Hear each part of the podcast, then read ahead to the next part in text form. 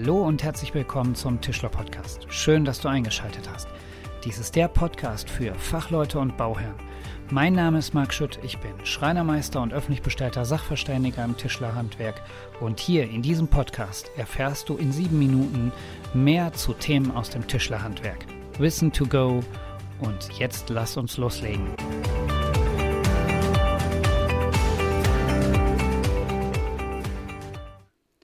Hallo und herzlich willkommen zu dieser Ausgabe des Tischler Podcasts. Schön, dass du eingeschaltet hast und wieder dabei bist, wenn es um Themen ums Tischlerhandwerk geht. Ja, und heute habe ich eine Folge, da wurde ich angeschrieben vom André. André ist in, im zweiten Lehrjahr und hat gefragt, wie funktioniert Beizen und Marc, kannst du etwas mehr zum Thema Beizen erzählen? Ja, und lieber André, das will ich doch gleich mal aufgreifen und das, die heutige Podcast-Folge, die geht um das Thema Beizen. Ja, dann fangen wir doch gleich mal an. Was verstehen wir als Tischler und als Schreiner unter Beizen? Das Beizen ist in der Holzverarbeitung das, die Behandlung einer Oberfläche mit einer Substanz der Beize. Das Ziel einer Beizung ist in erster Linie die Veränderung des Farbtons. Aber es gibt auch Beizen, die zum Schutz der Oberfläche gegen Schimmel dienen. Wir erreichen beim Beizen eine Betonung oder eine Verstärkung des natürlichen Farbtons des Holzes oder eine Änderung des Farbtons. Wir können Holzmaserungen betonen oder Farbtöne angleichen und egalisieren. Wir können auch durch das Beizen erreichen, dass die Farbtöne unterschiedlicher Hölzer angeglichen oder egalisiert werden. Und hier grätsche ich gleich mal ein mit einer Anekdote, die ich erlebt habe. Ich bin mal zu einer Kundin gekommen, die mir voller Stolz ihren Wohnzimmerschrank gezeigt hat. Der sah so aus, als wenn er aus massiven Mahagoni gewesen. wäre. Beim näheren Betrachtung habe ich herausgefunden, dass die Massivholzteile an dem Schrank aus Buche waren und nur die Füllung in einem Plattenmaterial, welches Mahagoni furniert wurde. Und damit der ganze Schrank gleich aussah, wurde alles in einem Mahagoni-Farbton gebeizt. Für den Endverbraucher ist das nahezu nicht ersichtlich, aber jeder Kollege, der die einzelnen Höll Holzarten unterscheiden kann und bei näherer Betrachtung sich den Schrank anschaut, kann unterscheiden, ob das jetzt Mahagoni oder ob es Buche ist. Jetzt gibt es unterschiedliche Arten von Beizen. Wir haben Pigment- und Farbstoffbeizen, Pulverbeizen, Wasserbeizen, Wasseralkoholbeizen, Lösemittelbeizen und Laugenbeizen. Der Trend zum Beizen ist ein bisschen versiegt. Die Kunden möchten immer mehr natürliche Werkstoffe haben. Von daher sind Farbunterschiede in den einzelnen Holzarten gar nicht mehr so relevant.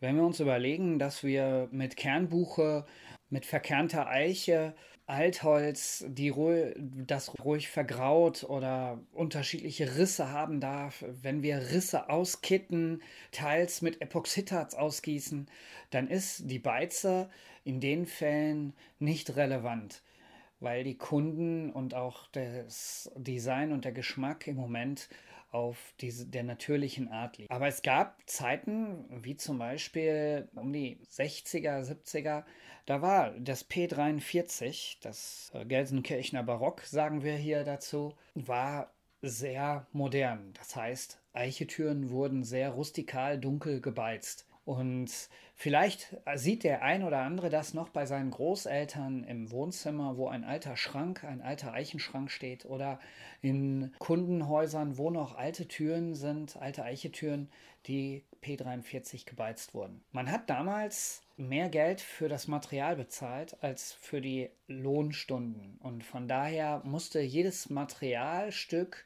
verwendet werden. Heute ist das Material nicht mehr ganz so teuer und die Lohnkosten sind teurer. Deswegen findet sich auch viel mehr Material im Abfall wieder. Und das ist auch der Grund, weswegen diese rustikalen Varianten wie die Risseiche oder sonstige Dinge auf den Markt gekommen sind und auch verkauft werden als Tische. Ja, und damit die Materialien, die man damals immer noch verwandt hat und die jetzt vielleicht nicht der hundertprozentigen Qualität entsprachen, damit die alle einen gleichen Farbton bekommen haben, hat man häufig das Beizen verwendet. Bevor man jetzt die Beizauswahl trifft, muss man sich mit dem Kunden hinsetzen und entscheiden, welches Beizbild erreicht werden soll. Bei den Beizen unterscheidet man nicht nur, ob es Lösemittel oder wasserhaltige Beizen sind, sondern ob die Beizen Pigmente haben oder Farbstoffe. Bei den Pigmentbeizen ist es so, dass die Pigmente in dem Trägermittel, das ist das Lösemittel oder das Wasser, das dort enthalten ist, ähnlich wie beim Lack, und die die Holzstruktur vollflächig abdecken oder überwiegend abdecken. Bei den Farbstoffbeizen ist das so, dass der Farbstoff tief in das Holz eindringt und das Holz verfärbt. Farbstoffbeizen geben so dem Holz ein, seinen eigenen Charakter. Der Nachteil von Farbstoffbeizen im Gegenzug zu Pigmentbeizen ist, dass Farbstoffbeizen nicht so lichtstabil sind wie die Pigmentbeizen. Farbtöne können nach gewisser Zeit ihre Intensivität verlieren. Hier ist es dann wichtig, dass gebeizte Materialien mit einem lichtechten Lack überzogen werden, damit es zu keiner Farbtonveränderung kommt. Pulverbeizen werden mit heißem Wasser angerührt. Heutzutage werden Pulverbeizen kaum noch verwendet, weil man beim Anrühren sehr genau sein muss auf die Mengenangabe, damit man das gewünschte Beizbild erhält. Und in der heutigen Zeit werden diese mit elektronischen Wagen und elektronischen Systemen direkt angerührt und es gibt die als fertige Lösung, so dass das Beizbild immer dem Muster der Beizkarte entspricht. Wasserbeizen und Wasseralkoholbeizen sind im Grunde genommen äh, dieselbe Sache. Bei den Wasseralkoholbeizen ist das so, dass durch den Alkoholgehalt die Beizen schneller trocknen. Das heißt, der Alkohol verflüchtigt sich schneller und die Oberfläche ist schneller trocken. Wasserbeizen, reine Wasserbeizen dagegen, bei denen dauert es länger, bis die Oberflächen durchgetrocknet sind. Lösemittelbeizen sind sehr häufig Antikgrundbeizen, die dem zu beizendem Holz eine antike Oberfläche geben. Die Lösemittelbeizen können auch zum Patinieren verwendet werden. Patinieren ist das, nachträglich, das nachträgliche Aufbringen einer Beizlösung auf schon lackierter Oberfläche. Das macht man meist bei sehr antiken Möbeln. Und die Laugenbeizen gehören zu den chemischen Beizen, die ebenfalls auf Wasserbasis sind. Und das sind die ältesten bekannten Basisrezepturen. Durch die chemische Reaktion mit den äh, Holzinhaltsstoffen wird ein für diese Holzart typischer Farbton entwickelt. Sehr bekannt sind hier das Laugen von Eiche oder das Räuchern von Eiche. Die dadurch entwickelten Farbtöne der jeweiligen Hölzer sind sehr stark und im Wesentlichen von der Holzqualität und den Inhaltsstoffen des Holzes abhängig und von uns als Tischler und Schreiner so minimal, nur minimal zu beeinflussen. Die Oberfläche des zu beizenden Holzwerkstückes muss richtig geschliffen werden. Das heißt, die Vorarbeit vorm Beizen ist entscheidend für das Beizergebnis hinterher. Hier muss man wissen, dass sich grundsätzlich nur rohes Holz beizen lässt. Vor dem Beizen schleift man Weichholz zum Beispiel mit einer Körnung von 120 bis 150 und Hartholz mit einer Körnung von 180. Im Anschluss wässert man die Oberfläche. Beim Wässern wird das Holz von beiden Seiten mit einem Schwamm gleichmäßig angefeuchtet und die Fasern, die niedergedrückt sind im Holz, richten sich dabei auf. Nach dem Trocknen des Wässerns werden diese mit einer Körnung von 180 abgeschliffen. Danach kann mit dem Beizverfahren angefangen werden. Wenn man eine Beizung jetzt in der handwerklichen Fertigung erzielen möchte, dann wird ein gleichmäßiges Beizbild bei feinen Holzarten wie zum Beispiel Ahorn durch feuchtes Aufbringen der Beize ohne Nacharbeiten erzielt. Bei grobporigen Hölzern wie Esche oder Eiche muss man zur besseren Porenbenetzung nach dem Aufbringen der Beize diese vertreiben. Vertreiben bedeutet, die Beize wird mit einem Ballen oder einem Vertreibpinsel auf der Oberfläche des Holzes noch einmal satt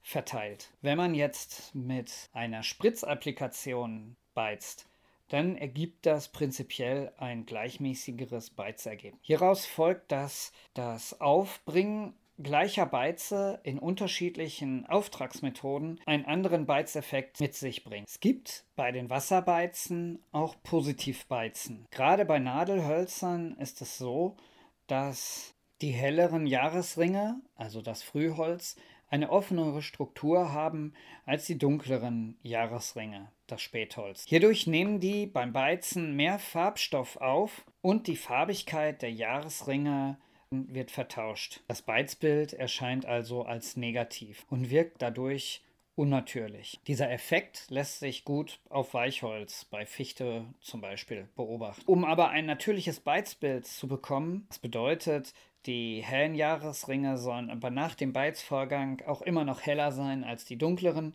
Da nutzt man sogenannte Positivbeizen. Diesen Beizen sind chemische Substanzen beigemischt, die nach dem Beizen das Spätholz dunkler erscheinen lassen als das Frühholz. Ich bekomme in den Gesprächen mit Kollegen und auch in den Ausbildungskommissionen immer wieder mit, dass das Beizen gar nicht mehr so viel Stellenwert einnimmt bei uns im Tischlerberuf. Das bedeutet, die Lehrlinge bekommen es nur noch auf den Oberflächenlehrgängen mit und die Meisterschüler dann in den Oberflächenlehrgängen in der Meisterschule. Es ist eigentlich schade, weil das Beizen mit eins der Oberflächenveredelungssysteme ist, die wir als Tischler schon können, können müssten. Deswegen appelliere ich ruhig an jeden Lehrling und auch Meisterschüler, probiert einfach mal öfter auch das Beizen aus. Geht mal an den Beizenschrank, sprecht mit eurem Chef, lasst euch solche Dinge zeigen. Das ist wichtig, auch in der Zukunft. Es wird mit Sicherheit wieder der Trend kommen, dass wir Hölzer beizen müssen. Das Räuchern und das Laugen ist noch eher verbreiteter bei heutigen Verwendung von Eiche. Und auch das sind Fähigkeiten, die wir als Tischler und als Schreiner beibehalten sollten. Und nicht nur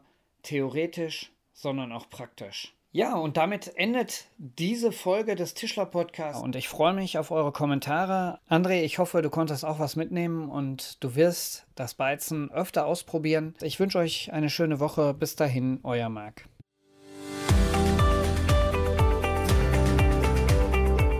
Das war der Tischler Podcast, der Podcast für Fachleute und Bauherren mit Themen aus dem Tischlerhandwerk.